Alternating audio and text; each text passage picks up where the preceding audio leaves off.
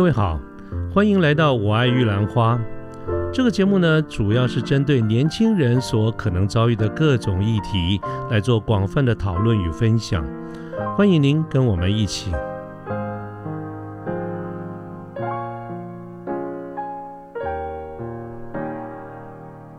然后呢，在这个第四次，嗯，然后呢，最后这个第四次面试是跟 BU Head 跟 HR Head。我先提一个，我觉得跟台湾非常不一样的是，以台湾来讲，以 PM 这个角色，就是在我面试的这个经验中，通常你到最后一关面试的时候，你都会需要做一个 presentation，是给你一个题目，然后他想要借此去看看，哎，你这个人的呃语言表达能力，然后你的逻辑思考能力跟你的 presentation skill，会通常做这件事。所以我其实本来以为他会叫我做这个，但完全没有。最后一次面试又是聊天，这我非常出乎我的意料之外。那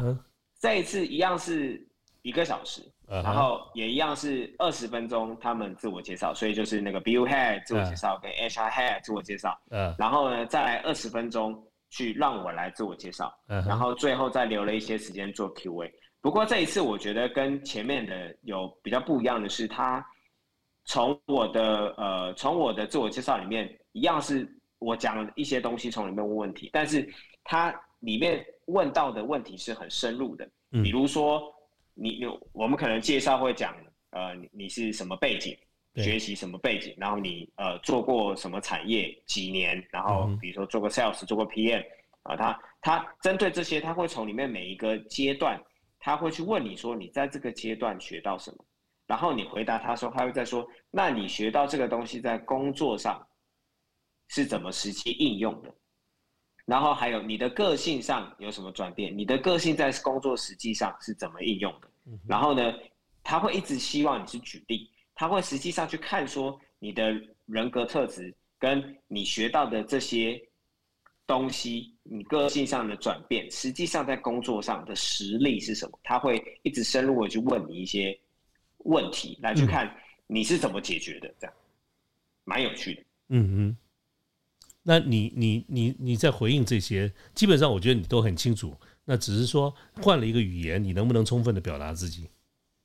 其实蛮难的，就是呃，因为要瞬间就就就回。那我呃，我就简单举其中一个例子好了，就是呃，因为我我我的呃这个生长的过程中，我大学的时候有去美国暑期打工旅游，然后毕业后也有去澳洲打工度假，所以他到这里的时候，他就问我说。那你你你从就是你你学到什么？我就说从不同国家和不同文化学到不同的思考方式，还用不同的角度看事情。然后他就接着问：那你怎么样把这个你学到这件事情？你刚刚说不同思考方式、不同角度看事情，怎么用在工作中？那我就说我从工多元文化中学到弹性很重要。那尤其是我们的工作 PM，弹性非常重要。你要懂得倾听，你要可以尝试去理解。各个单位的难处，然后他又再进进一步问说，请你举个例子，然后我就说，呃，我就拿我以前当 sales 的经验，我就说，之前我到韩国出差，那客人不满意，呃，我们当时产品的测试结果跟报告，然后所以我就利用晚上私下吃饭喝酒的时候呢，去了解客户的抗胜的点，然后发现他们的 criteria 跟我们理解的 criteria 不一样，所以去搞懂那个差异之后，然后呃再去跟我们家做调整之后。去呈现，他就买单，客人就同意了，就 OK 了，就解决这个问题。嗯然后他又再深入再问说：“那你再举一个例子。”他就是他还是不买单，他还是想要再我再举个例子。那我就又举另外一个例子，说之前欧洲有一个案子，我们要做个软体上面的变化，那客人希望在开机的时间从十秒要缩短到五秒，那但是我们内部讨论完之后做不到，那跟客户说明，那客户不理解。所以呢，就花了一些时间去跟客户去说明说，这个开机的过程十秒到五秒做不到，是因为我们会需要做一二三四五六七八九这件事情。那如果，但是我们可能可以，比如说一二三四五六七八九，你里面你只需要一三五，其他的你不要。那可能我们可以试图从里面删掉的部分去拿到一些时间回来，去缩短到时间，然后透过这个部分去跟客人沟通讨论之后，最后客人可以理解。那真的删了一些东西，我们就从十秒缩短到六秒。虽然没有做到客人期待的五秒，但是我们做到六秒，客人就可以接受。这是可接受。像像这样子的一个过程，他在每一个我讲的事情，他就会从里面挑，然后就是一直一对一直往下挖，往下挖，往下挖这样。听起来压力蛮大的，也蛮精彩的哈。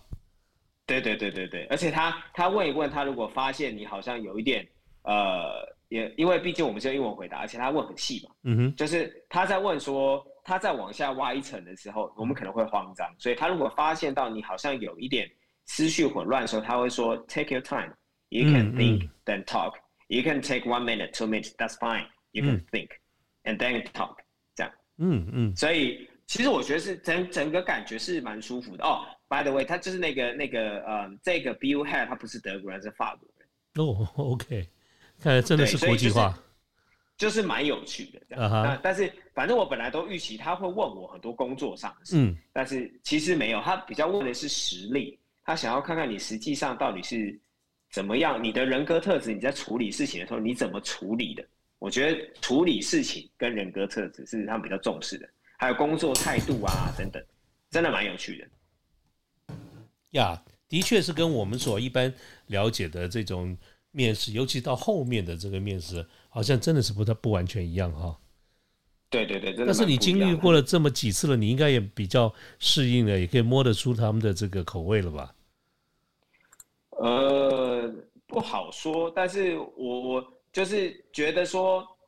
嗯哦。我的感觉是他们很直接。那后来确实，我呃，我真的真的上了之后，我也去做了很多，就是去加入很多德国的台湾人社团啊，或者是去找以前在德国以前的工作哦，在德国工作的同事啊等等的去问，就发现德国人确实很直接。他可能跟台湾人不一样，他希望你你的回答就是会就是会，不会就是不会。你的想法真实想法时候你要直接。那可能这个也刚好我有戳中嘛，因为。呃呃，在不管是在第二次面试，就是跟 hiring manager，或是最后的这个跟 BU head 面试，他们都有问说，你希望工作团队是怎么样的，氛围是什么？那我都说我希望我的主管是很 straightforward，是很直接的，然后大家的 team 团队之间的沟通是要 open minded，大家一起要处理问题，不要拐弯抹角。可能这点我跟有有刚好有戳中他们，嗯，就是德国人喜欢很直接。可能刚好就是这个部分，可能也刚好有有有有有契合到。是，那你认为你感受到的这种德国人的这种直接，跟我们一般相对来说比较熟悉的是老美的这个直接，他们中间一不一样？我觉得，呃，一样也不一样。哦，怎么说？一样都很直接，但是德国人的直接是更不留情面的直接，就是他没有。没有要跟你礼貌或客气，他们就是觉得我表达我就是我表我他们 focus 在事情的真实的那一面，就是没有情绪的，所以他不会去说想要修饰它，他就是去很完整的表达这件事情，对就对，错就错，我不要就不要，他没有在没有在修饰它，但美国人感觉还会再礼貌一点，会修饰一下，一样都是。直接，可是德国又更直接，不修边幅的直接。听起来哈，听你这样描述，很像光谱的一个很极端的一个一个一端。因为我听你刚刚这样描述，我就想到光谱的另外一端，就是我们经常听到人家描述日本式的表达，是不是都很隐晦、很委婉，甚至很间接啊？所以听你这样子描述，跟的像是光谱的这个两端一样。对我后来后来，因为德国跟日本其实在工作上。呃，在工产业上很像嘛，就工业出发，然后做事都很严谨，然后产品品质都很好，然后很很注重入偶，然后很注重 SOP，对，这个都很类似。可是他们两个确实，如刚刚主持人所说，他们是极端的部分，就是日本人非常的礼貌，非常的隐晦，非常的不要表达真实的想法，但德国完全是相反的。我后来去看了很多呃德国的 YouTuber，啊，或者是在在台湾的。呃，在在在工在德国工作的台湾人 YouTuber，然后是看一些文章，他们确实都是这么讲的。德国就是一个告诉你，你要表达自己，不要隐晦，不要拐弯抹角，就直接表达你的想法，要非常直接这样。嗯嗯，看来是听你这样描述，确实如此啊。所以刚才谈到的这是第四关，你当时谈第四面的时候，知不知道这是最后一面，还是你会认为它还有？哦，我。我最后他 Q&A，我就直接问他，我说 什么时候会有结果？然后我说后面还会不会还有下一关？然后他就跟我说，他说你不用担心，很快就有结果了，嗯我们很快就会通知你。他说也没有在下一关了，啊哈，对，这样子。然后我也有问他说，我我又再问他一次，为什么就欧洲也有很多人才，毕竟是世界强国，对为什么你要从这么远的地方去找人？然后他就说，公司的核心是 diversity，嗯所以重要的是多元。那确实以他本人而言，他也回答我这个问题了嘛，因为他是法国人，不是德国人，嗯嗯但他是他是那个事业群的 view head，嗯哼，所以可能就是这样子都有关系。那其实我我在面试的最后，他就跟我说，你呢可以思考一下，呃，你来德国之后的生活会是怎么样。然后呢，他就在那个我们是用 Teams，他就在嗯 Teams 里面丢给我两个连接，一个是呃在德国生活的那个呃生活水平的那个比较的网站，然后另外一个是德国全部德文的租房网，就是你可以去看一下说哦租，比如说两房的一厅的这种大概多少钱。所以我那个时候我其实的感觉是我应该中了，就是我那时候的期待感很高，因为他毕竟他他跟我分享生活嘛，对，而且他也跟我对，说你不用担心，很快就有结果嘛。嗯，所以我其实那时候感觉上是好像中了，但是后来，所以所以后来的接下来的两个礼拜就很煎熬，因为一直等不到。因为你开始在乎了，对我就在乎，后来我就一直问那个 HR，三那两三天问那一次，我说什么时候有结果，什么时候有结果，然后他说还没还没，我们还有我们还有一两个人，他说快了快了这样，后来等了很久，然后最后最后最后，呃，他我印象非常深刻，那是一个礼拜五的下午，嗯哼，啊、就德国呃那个时候日光节约时间前嘛，所以德国时间的呃德国时间早上九点吧，嗯哼，大概九点，就是我们的下午大概一点，然后他就他就传讯息来说，他说哎那个今天晚上他他传 LinkedIn message 给我，他说今天晚上有没有空来个 show talk，嗯哼，然后我有东西要 update 给你。嗯这样哼，哎，你这样应该有感觉了吧？哈，我那时候感觉，但是我又很紧张，我就是觉得不知道会怎么样。他总不会问你说你晚上有没有空，五分钟的时间，我要通知你报件没有录取，对不对？对，所以我那时候其实是非常就是 觉得说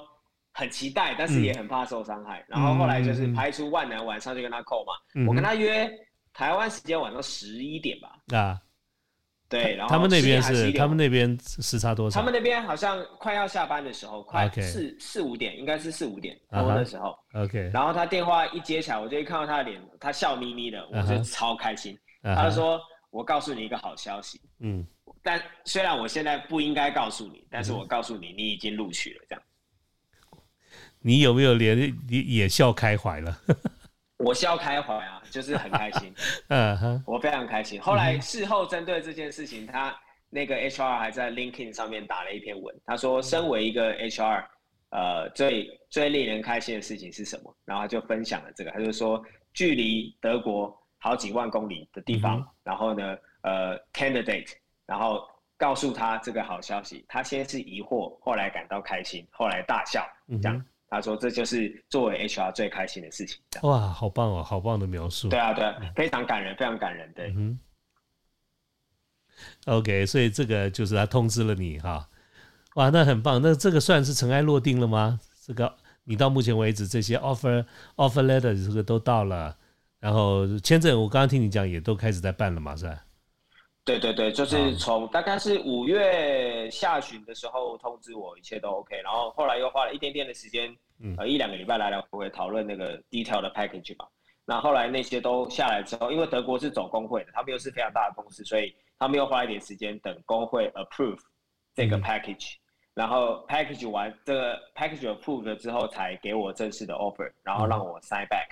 然后才定下来。所以大概是在五月底六月初的时候，一切都 settle down 下来。OK，那你预计什么时候成型呢？呃，我现在预计是大概下个月八月底九月初的时候出发。OK，那少夫人是一我的合约一一一起去，还是呃，我说少夫人呢、是一起去还是分批去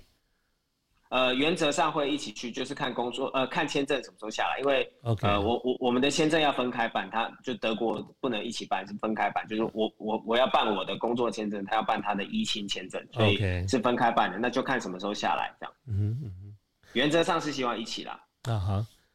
可以可以知道是在德国的哪个城市吗？如果不方便讲就算了。啊，可以可以，在在在一个相对比较无聊的地方，纽伦堡。是那个很有名的什么纽伦堡大审的啊？二次战这个大战不是哪次大战结束以后的有个纽伦堡大审，就是那个纽伦堡吗？呃，纽伦堡最有名的是圣诞节的那个圣诞市集，大概一般就大家听到都会想到圣诞市集很漂亮，但除此之外就没有什么特别。那当然，对于 embedded 就是做工业电脑的人来讲，一定知道纽伦堡，因为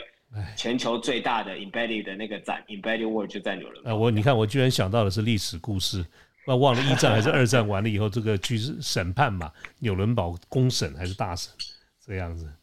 啊？所以，所以，所以，所以说主持人比较这个，一看就是老派了，你知道？我都想玩的。OK，我都想说，哎，我我我我我我我要提早一点去，我今年去一去要先去啤酒节，这样回味了三年，终于办了，所以今年一定要去一下。你可以畅饮德国啤酒，嗯，对对对，大麦克啊。这整个的这个过程呢，除了我们听到这么精彩的一个经过以外，哈，我在想，你一定有很多的这个感触哈，你可不可以浓缩几个重点哈，给我们在这个我们线上的这些听众朋友做一个分享？因为我觉得这是一个非常宝贵的这个经验，但是我觉得不是每一个人都想或者有那个机会。去跟比如说跨国的这个公司来做面试哈，所以我想你是不是可以给大家一些建议？但这个建议除了说呃如何去跟老外打交道，我觉得当然这是蛮好的一个经验。你刚才有谈了，那对于大多数的人，对于他在面试、他在职业规划或者在对工作的一些看法，我觉得你这次一个长达半年的这个时间哈，我觉得你应该蛮有很多的体会。你可不可以浓缩几个重点，跟我们的听众朋友来做一个分享？好的，好的，当然没问题。那，呃，我自己工作还不到十年，目前大概是八年左右的时间。那其实老实说，我不是呃学历多厉害，不是什么台新交政，然后也不是什么硕士，我就是一个私立大学的学士。所以其实我的经历不是特别好，所以呃我的工作从一开始也不是说非常的顺遂。那但是呃我我我现在三十六岁，就从从这个工作的这。七八年、九年的时间里面，我我我深刻感觉到的是，人生其实是没有办法预测的。你你你所经过的每一件事情，反正走过一定会留下痕迹。那这些一个一个的事件，一个一个的点，你可能回想起来觉得没什么，但它突然可能在有一天，它会从点连成线，然后再从线连成面。就像我这辈子从来没有想过我会到欧洲工作，更没有想过我会到。我根本不会讲德文，竟然会到德国工作，我完全没有想到会有这个机会，会有这样的际遇。所以我觉得每个人不管你的经历是什么，就是呃，反正走过一定会留下痕迹，就是努力努力做，尽人事听天命，一定到头来一定都会有个什么这样。那再来是说，等一下，等一下，等一下，我有个问题哈，你刚才讲的点线面，你可不可以稍微就你刚你的这些经历去让大家类比一下什么什么意思？就是说你刚刚说从点到面和。到线到面啊，可不可以稍微再举一点例子，帮助我们大家能够了解一下？啊，这个就跟我的个人个人的这个生长有关系了啊。那你选可以跟我们分享的稍微简一下。可以可以，没问题。就是我是念这个工程相关的，写软体的。嗯哼。但是我念书的时候就立志不要当一个工程师，因为我想要与人接触，所以我就不务正业的。就是刚刚有提到去美国暑期打工旅游，后来又去了澳洲打工度假，然后回来之后呢，我先从 sales 做起，所以我先从 international sales 做起，而且我做的是硬体相关的嘛，跟就工业电脑，所以是硬体相关的。那我是学软体的，然后我不当工程师，然后我去当了 sales，而且我还做了不是硬体，而不是软体，我还去做硬体。那后来软体做一做，听起来就是不务正业。一对。对，就是不务正业。我我的同学没有人这样子，只有我。然后我去我我去做这个硬体工业电脑的 sales，做一做之后，那可能因为我自己是跟就是算是有学这个呃工程的，所以对这个技术相关的逻辑什么的，可能还有一点东西啊，逻辑上可能比较好理解。所以呃刚好很幸运的转到 PM，然后再从 PM 的这样的故事啊这这样的工作的过程中。然后可能又转换了一两次工作，这些种种种种的，其实我在一路走来的这些顺序上，完全没有想到说这样子的这些经历有可能会带来我别人可能比如说以以以我们刚刚跟跟跟刚刚有提到呃这个第二次跟 hiring manager 或是最后跟 BU head 好 HR head 面试的这个过程，他们都强调 diversity 嘛，他们强调的是呃你要你你你你的逻辑思考的能力，那或者是他比较注重你的这些实力，你你看过什么东西？那可能你看，虽然我不务正业，可是因为我有去过澳洲打工度假，我有去看过不一样的世界，然后呢？呃，这些种种的可能刚好都有切合到他们的点，就是你是一个 open-minded 的人，你是一个可以接受多元文化的人，刚好就切中他们的 diversity。然后呢，我刚好呃以前出差也好，或是在海外生活长时间生活，毕竟澳洲打工度假两年的时间，嗯，所以这个长时间在海外的也好，他们会认为或许就这些种种的东西会让他们认为你是 diversity，你 open-minded，而且你你可以接受。到异国工作，你可以接受到异国环境，你是可以去适应的，这些等等都有关系。那我就说，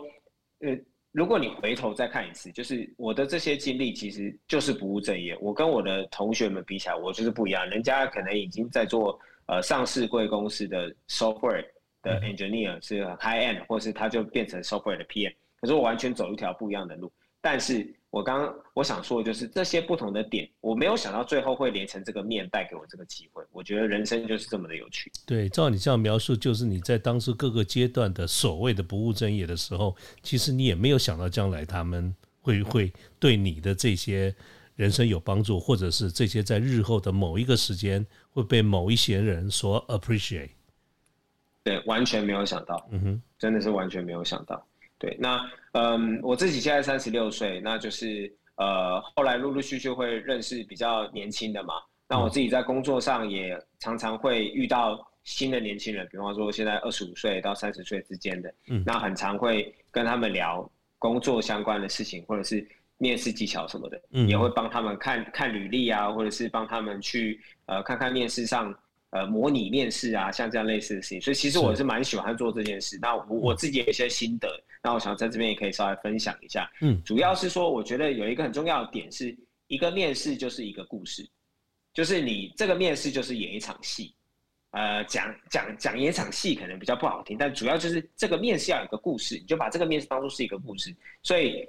这这这代表什么呢？你每一件要在里面讲的东西，它都是要有关联性的。所以你可以从人设开始。你今天想要进这个公司，你可以根据这个公司，你你可以上网查嘛，你可以看这个公司的企业文化、组织文化，它做什么样的东西，它的气氛是什么，去创造你的人设。你先设定一个人设，然后把你的每一段、你的经历、你的呃、你的工作经验、你的成长经验，跟你的这个人设、跟这个故事、跟这个公司的关联性是什么？理出这些之后，有一个脉络。然后就把它整理出来。你这样子从头到尾的面试的过程中，无论他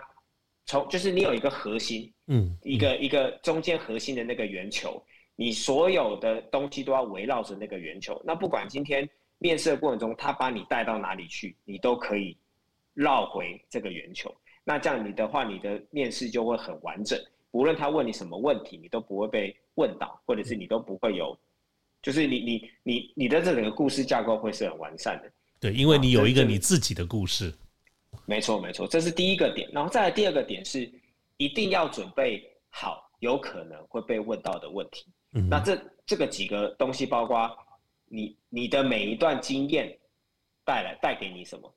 然后你的每一个工作转换，嗯嗯嗯。的原因是什么，然后你学到什么，你想了什么，然后你的短中长期的规划是什么，是，然后还有你的缺点是什么。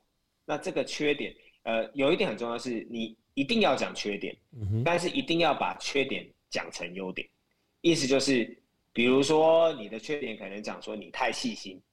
但是这个缺点同时也可以是优点嘛，因为你的细心，所以你在整理资料、你在整理 project、你在看 schedule 上面的时候，会你会花比较多的时间，可是你可以带来比较好的成果。就是你一定要想好你要讲什么缺点，但这个缺点不能是绝对的恶。一定要可以把它带成善，可以两面的说法。你要有这个，对你要是两面的，这样子才会让你的东西听起来，你讲一个缺，可实际上是一个优，我觉得这样蛮好的。然后你在讲每一段东西的过程中，你准备好被问嘛？这些被问的东西都要想好一两个例子，所以随时他如果来问你什么，你就可以举个例。那你这样就更不会会去会可以更去利用例子来去让他相信你真的是这样子的人，然后再来最后一个重要是要把你的故事跟我们刚刚准备所有的东西，要跟这一个你要去面试的这个缺的关联性，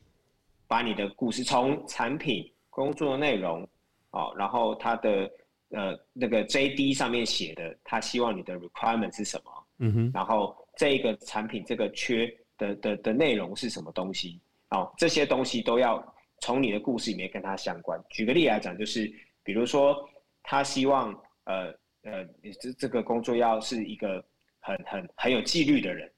那所以你你既然要去投他，你在准备故事里面的人设就一定要有些某种程度是跟纪律有关系。嗯那你就会讲你在工作中或是你的生活中的什么什么事情，因为你很有纪律，所以达成最后的结果，你就会有这个实力。然后再有这个实力，就是你你你要把你的东西去跟他做一个关联啊，连连看的感觉。你在准备故事的时候，你准备这些所有的东西都要跟跟这个缺好的过程，这跟这个缺的所有的内容是有关联的。如果这些都准备好的话，我觉得在面试里面一定会很顺利。哇，真的是，我觉得你这是我第一次听到有人用人设、用故事这个角度。来描述，哎，你刚刚讲有一句话，我真的是印象深刻啊！一场面试就是一个故事，对，啊，真的，这这句话真的是可以可以好好的玩味啊。那还有哪一些想跟我们的听众朋友来分享的呢？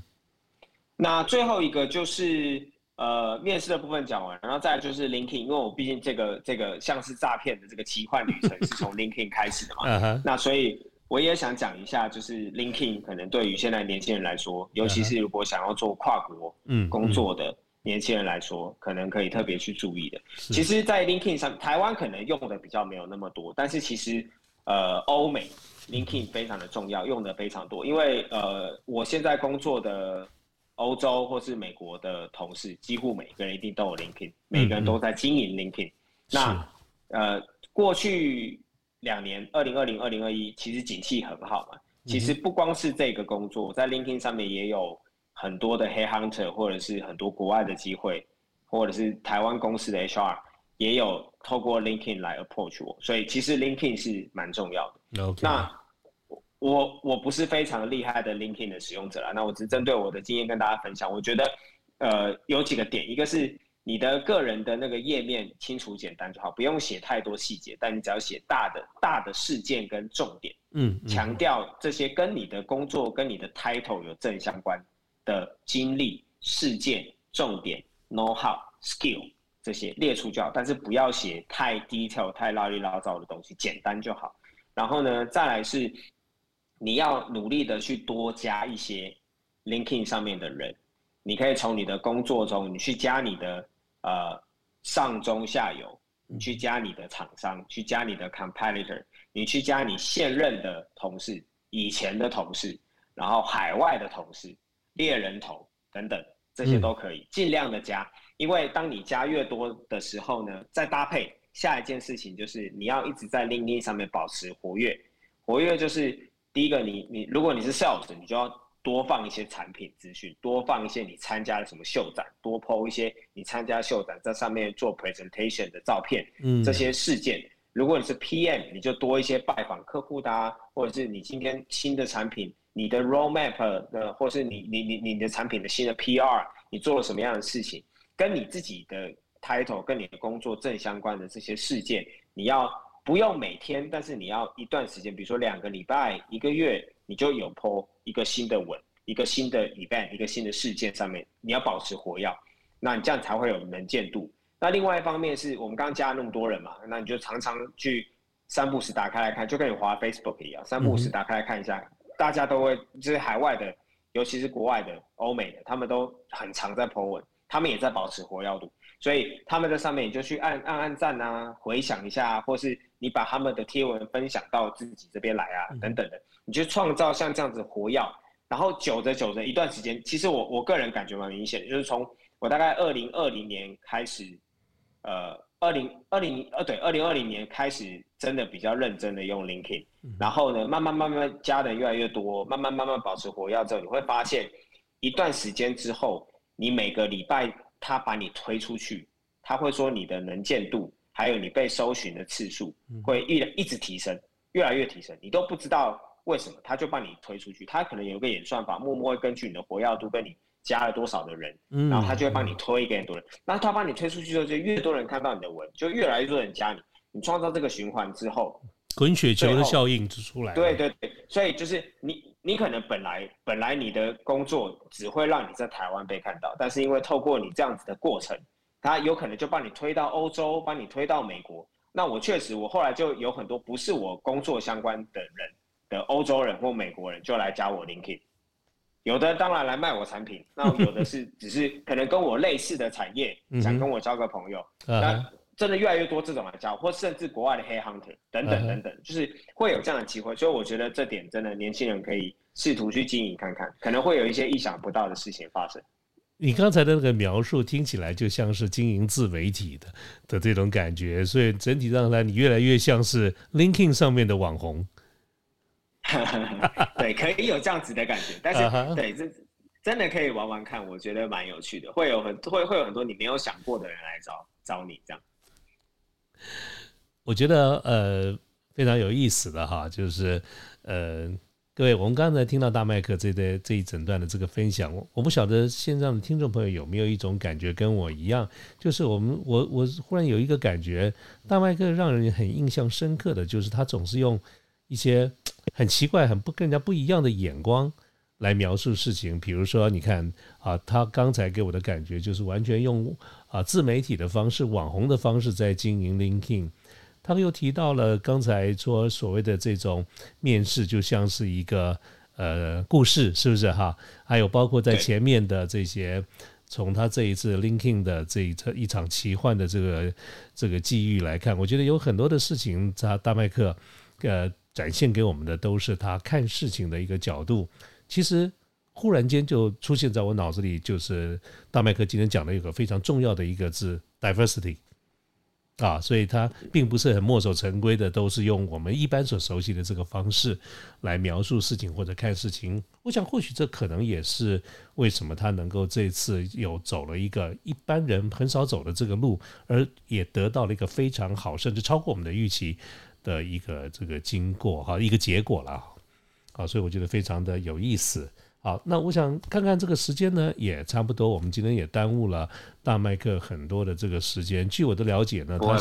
他现在还在办公室，他都还没有下班。刚才我们不是说，听说他已经准备要这个前往的前往德国了吗？他到现在啊，说要去旅游，说要去逛逛。你看他现在还在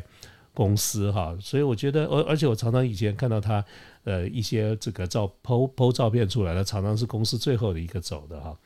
那么除了除了对，真的我看到好几次嘛，所以所以各位，我想哈，这个今天我们看到跟大麦克这样子聊天，你可以发觉除了他自己的非常的这个，呃，你可以说他走了一个很好的一个奇遇哈，但是我们也从中间也看得到，而且甚至有一些是线上听众朋友你可能可能看不到，但是因为我跟他是老朋友哈，所以我知道他其实是非常努力的啊，所以我们看到别人的成功，我们一方面为大麦克感到高兴哈，我们也羡慕。他的这个成就之余，我觉得我们也要倾听他的成功因素。我们常常讲，成功绝非偶然呐，他一定有很多很多的这种因素的一个累积哈，机遇，他个人的努力都是其中的一些啊。OK，那这个扯远了，我想回过头来呢，我们刚才讲了哈，这个今天的这个因为时间的关系呢，我们差不多的。这个专访就准备要告一个段落了哈，那我们再一次的要谢谢大麦克在这么百忙之中，尤其是这边工作要结束要出国之前，我相信他有一堆的事情要做啊，包括我们今天的这个访谈，其实都是一波三折，我们 delay 了好几次，都是因为实在是事情太多了啊。那我们要谢谢大麦克这么百忙之中呢，还这个心系的我们这个节目，那我们也希望。将来呢，他到了德国以后，他一定是在事业上非常的成功。我们自己私心的一个想法，也希望他成为我们驻德的特派代表啊！希望我们后面还会有很多的这些机会，跟大麦克一起来联合主持节目。我们希望这个日后多多听听他的一些分享。那最后呢，我想提一个问题给大麦克啊，就是我相信今天的这个这么多丰富的内容分享之后。我们听众朋友一定会得到很多的收获，但我也相信可能还会产生很多的一些问题，想要请教于啊大麦克兄啊。那请问，如果我们的听众朋友还有一些问题的话，他可以跟你请教吗？如果可以的话，怎么样跟你联络呢？呃，我我个人是非常喜欢跟大家切磋切磋，或是互相交流面试或者是工作相关的事情。所以，如果呃各位线上的听众朋友有任何的问题或是有兴趣的话，都可以跟我联络。我有一个 Instagram 的账号，IG 的账号是 interview dot 数字的一零一 interview dot one on one 啊，大家可以透过这个呃 IG 的账号来跟我联络啊，聊天也好，或者是交朋友也好，或者问题也好，都没有问题。大家欢迎来找我。太好了，我们要谢谢大麦克哈。那么我将来我们这个节目上架以后呢，我也会在各个节目的这个叙述性的这个文字里面，把刚才大麦克跟我们谈到的他的这个账号，再把它抛在上面啊。所以非常欢迎所有的听众朋友们有任何的问题，或者就是想呃多聊天啊，我想大麦克刚才说的都非常的欢迎哈。OK，好，那今天的这个节目呢，我们就准备到此结束。那大麦哥要不要跟我们线上朋友道道别？呃，谢谢主持人的邀约，那真的很高兴可以就是呃啊，也要就是恭喜呃，我爱玉兰花这个节目已经呃两周年，两年两年两年可以，对，真的两周年，非常的开心，我可以在呃。节目刚开始的时候，跟现在已经两周年，又可以再来一次，我非常的开心。希望以后还有机会才可以跟大家多多见面。一定有的，一定有的。啊，我们拭目以待，好不好？好好的，OK，好，那我们今天这个节目到这边，谢谢大麦克。那祝线上的听众朋友们，大家有一个美好的夜晚啊！大家晚安，拜拜。晚安，谢谢，拜拜。